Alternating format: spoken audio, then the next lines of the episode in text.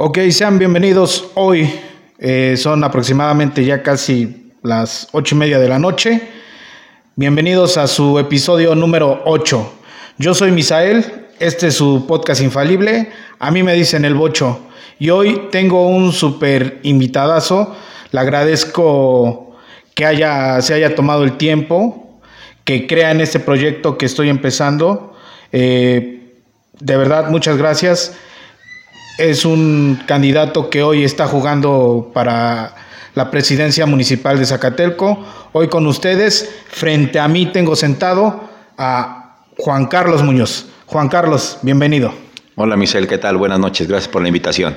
Pues Juan Carlos, a mí no me queda más que agradecerte que hayas tomado la invitación. Gracias también a, a Angie que nos hizo este contacto.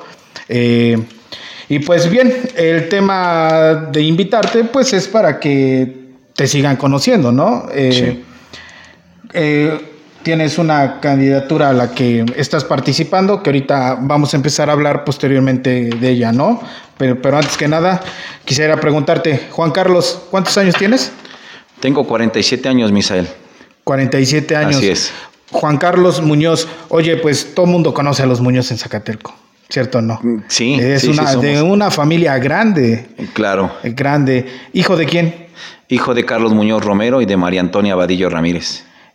Hermanos. Hermanos, sí. ¿Cuántos hermanos son, Juan Carlos? En total somos cinco hermanos. Cinco hermanos. Así es. ¿Y qué número de hermano eres tú? El segundo, por ahí comentan que me veo más grande que el primero, pero soy el segundo. Pero por algo ha de ser, Sí, ¿no? va.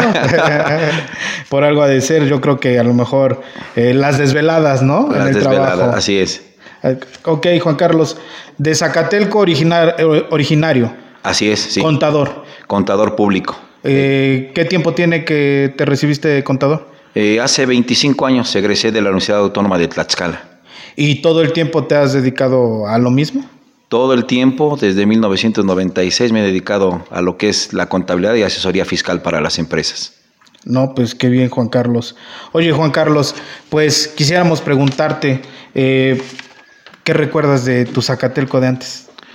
Fíjate que Zacatelco ha cambiado muchísimo. Yo recuerdo jugar por las calles fútbol con mis amigos ahí del barrio en la colonia Candelaria, en la Emeterio Arenas, En la frente a los baños Grijalva de mi mamá. Ahí Eh. jugábamos con los cuates fútbol. Es lo que más ¿Te recuerdo. tocaron todavía eh, calles de terracería? Claro, de terracería, donde poníamos dos piedras y salíamos con la pelotita y Exacto. punto. Era la famosa cáscara, ¿no? Así es la cascarita del barrio.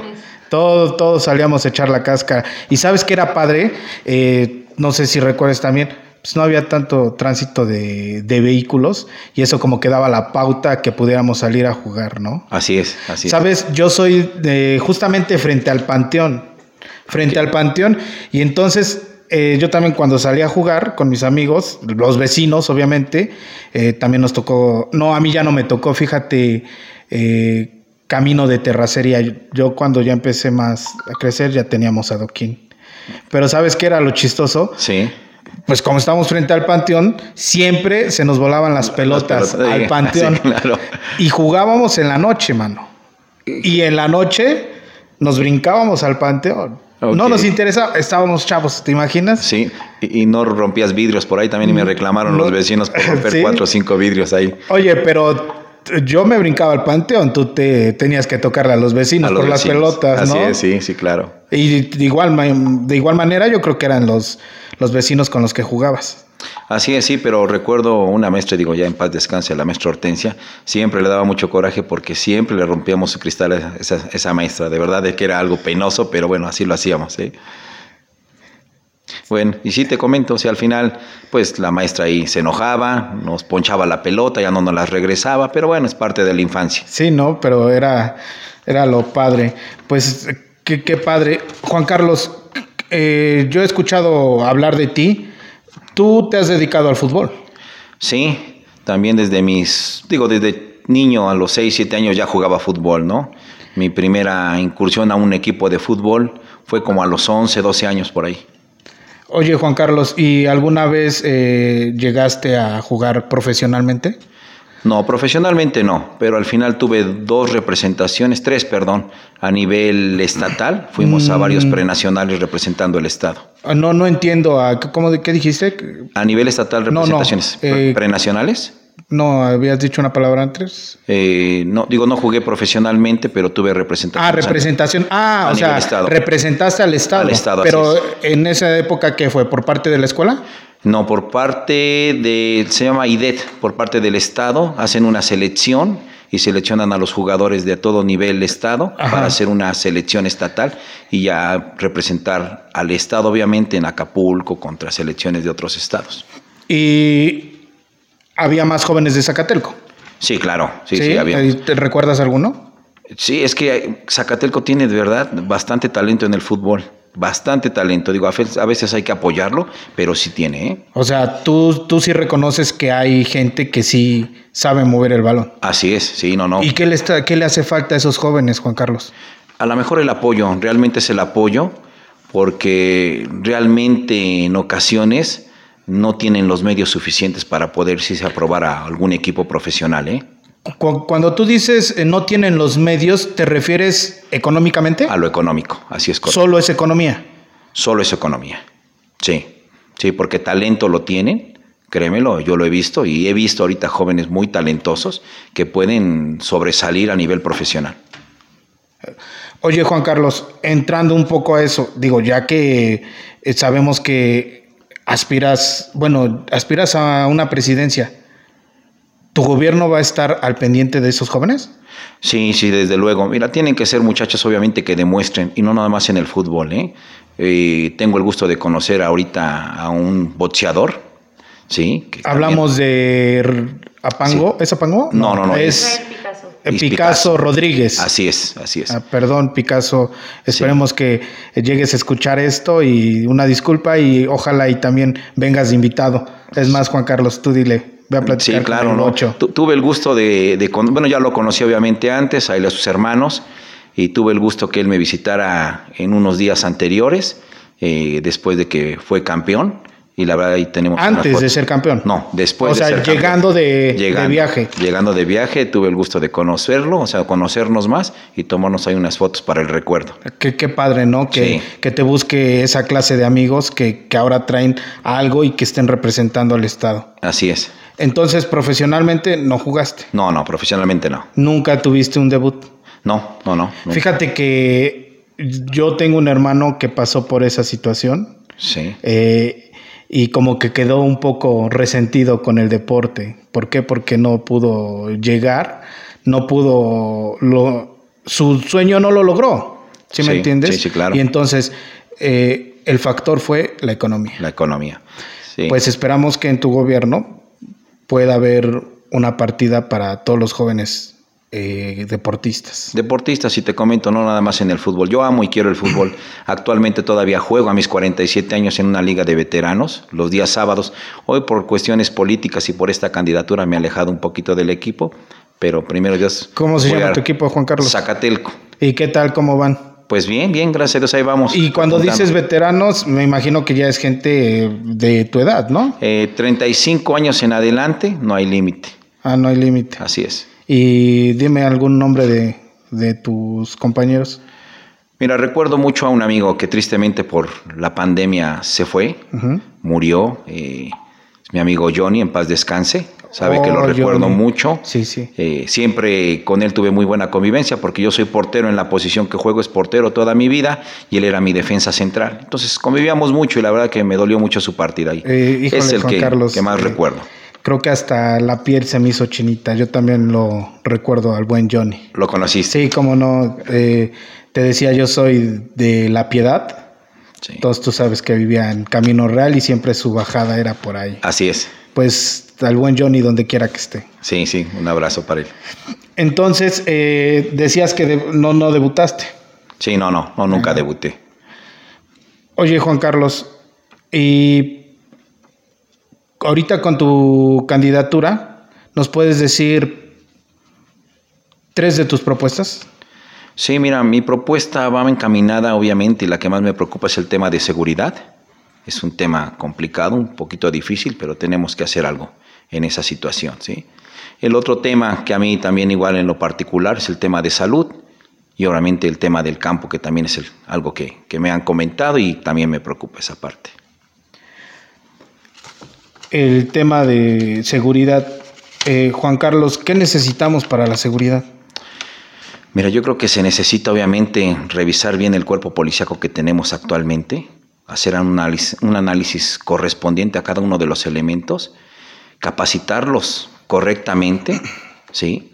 Eh, ahorita tristemente me encuentro con que el 80-90% de los elementos policíacos no son del municipio, ¿sí? son de fuera, y en ocasiones cuando se les hace un llamado, pues obviamente no llegan por simplemente no conocer el municipio, no conocen las calles, no conocen los barrios, no conocen las secciones, ¿no? Entonces necesitamos por ahí tener, siento que una policía mixta en ese sentido.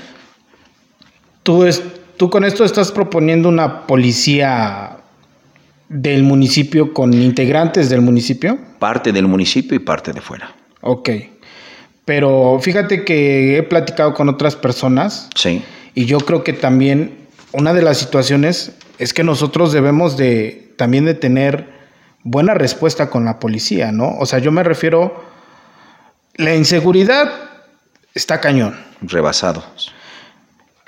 Eh, el otro día ponía un ejemplo con unos amigos y me decían, no, es que necesitamos gente preparada, necesitamos gente que conozca el municipio. Digo, efectivamente, le digo, pero también necesitamos como ciudadanos nosotros también saber responderle a la policía, ¿no? Por ejemplo, hoy tus hijos en día no pueden jugar afuera. Sí, ¿no? Tristemente. ¿no? O sea, si pasa el policía y me dice, me toca a mi puerta y me dice, ¿sabe qué, señor Misael o señor? Oiga, meta a sus hijos porque están en la calle y puede pasar un carro, un accidente o, o otra cosa entonces, yo como ciudadano debo de entender. Claro. Y debo de salir, hijos, métanse a, métanse a jugar a la casa. Pero hay gente que no, gente que te responde de mala manera.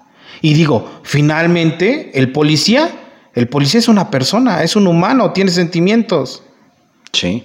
Entonces, imagínate qué pasa, los empiezan a atacar, les empiezan a decir tú quién eres, que tú eres, que tú eres eh, nada más un policía. Y hay una frase que tenemos muy arraigada todos, cuando dicen, vives de mis impuestos o te pagamos con nuestros impuestos.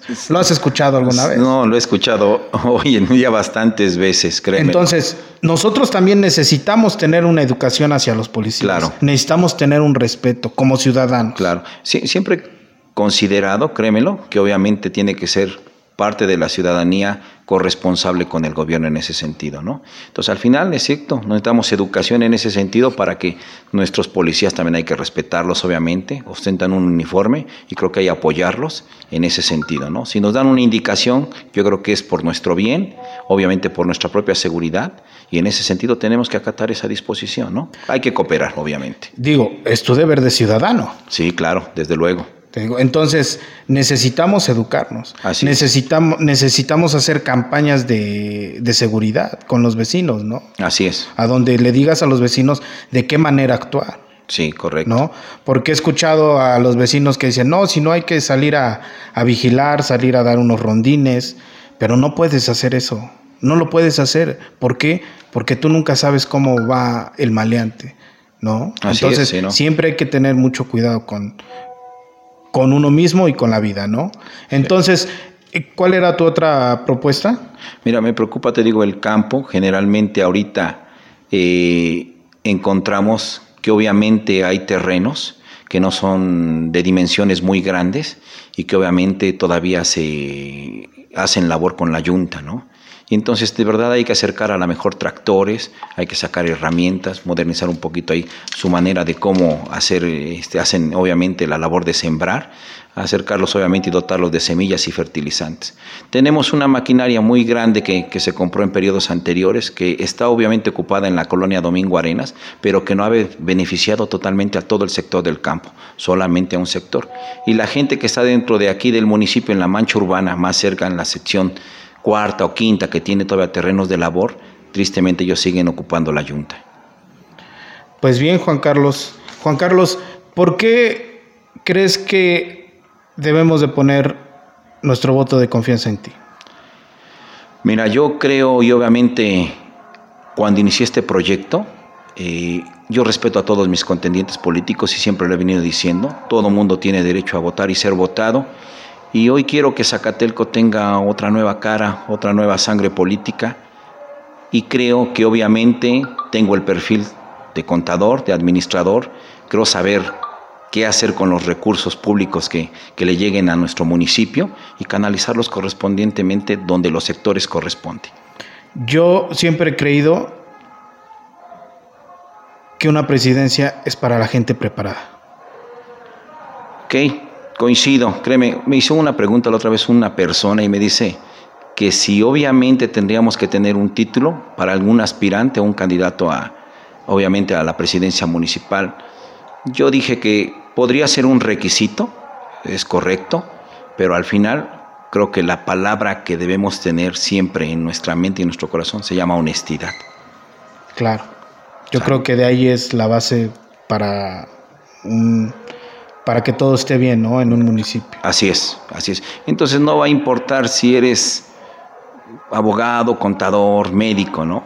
Hay que tener esa frase bien cimentada y creo que ahí podemos llegar muy lejos.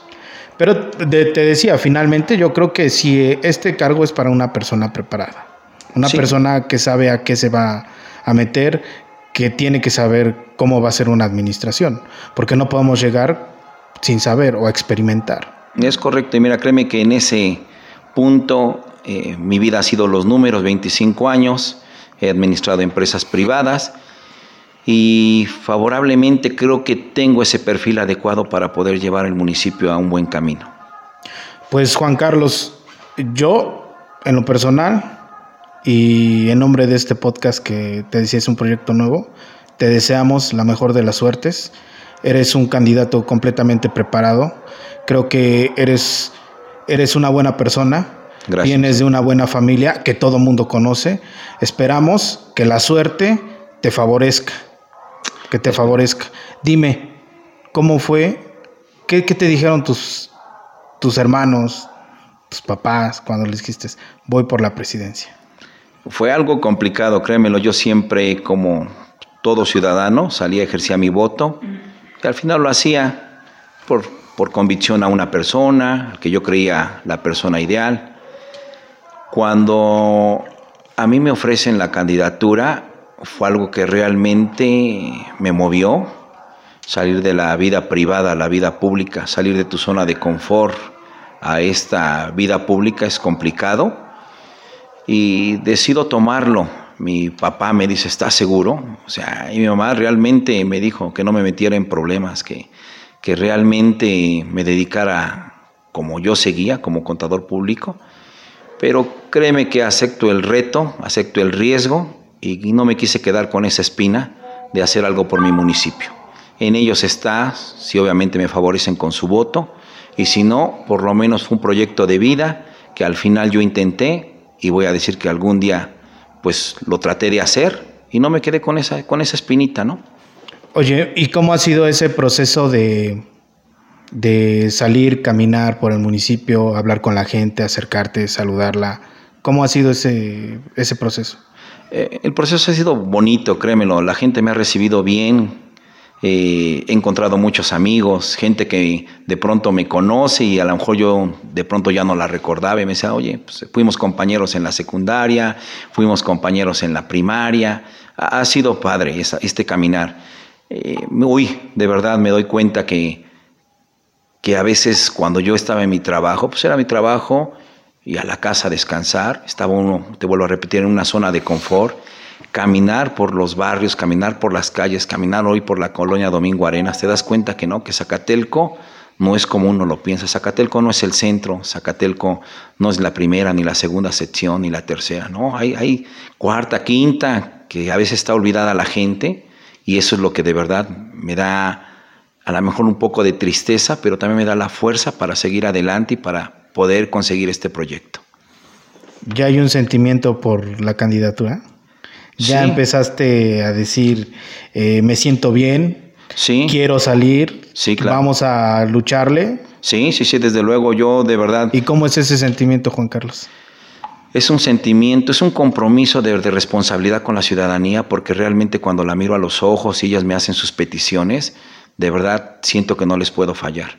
No les puedo mentir, no les puedo eh, pues vender ilusiones. Al final yo les he dicho, no, no soy una gente que prometa, soy una gente que me comprometo a hacer las cosas. Digo, finalmente necesitamos eh, lo que tú decías, no necesitamos promesas, necesitamos eh, saber qué es lo que realmente puede llegar al municipio y qué es lo que va, eh, qué es lo que se puede hacer por él, ¿no? Porque muchos vienen prometiendo, diciendo que van a hacer esto, el otro, y realmente tú te das cuenta que así no es. No, no, obviamente. O sea, no, no es así nada más. O sea, con palabras no. O sea, tú dices hoy, ¿sabes qué? Yo no les vendo ilusiones, yo no les digo, yo vengo sabes hasta dónde se puede llegar, ¿no? Así es. Sí, sí, sí, créeme que eh, yo digo, vuelvo a respeto las ideas de mis contendientes políticos, las respeto, su manera de trabajar, su manera de, de comunicarse con la gente. Yo siempre me ha gustado respetar y que me respeten en ese sentido, ¿no? Entonces, cada quien está haciendo su trabajo, cada quien está haciendo su chamba y quien tiene la decisión de la ciudadanía. Juan Carlos, ¿quieres mandar algún mensaje? Pues Gracias, Misael, por, por esta, esta entrevista. Y créeme que obviamente, amigos de Zacatelco, espero y de verdad encuentren en mí la persona idónea de ser el nuevo alcalde de este municipio. Y pues ojalá, ojalá y este proyecto llegue a buen puerto. Pues yo te vuelvo a repetir, Juan Carlos, yo te deseo la mejor de las suertes, que todo te favorezca. Eh, si llegara a pasar que tú ganaras, ¿vas a volver a este podcast? Claro que sí, con gusto, Misael. Aquí estaremos. Pues yo te agradezco mucho, Juan Carlos, el que te hayas tomado este, este tiempo para venir. Gracias por creer en mi proyecto. Gracias a hoy Angie que nos está acercando. Sí. Trajiste a Lupita. Sí, sí, sí. Bueno, pues a todos les doy muchas, les doy gracias eh, por haber estado aquí. ¿sí?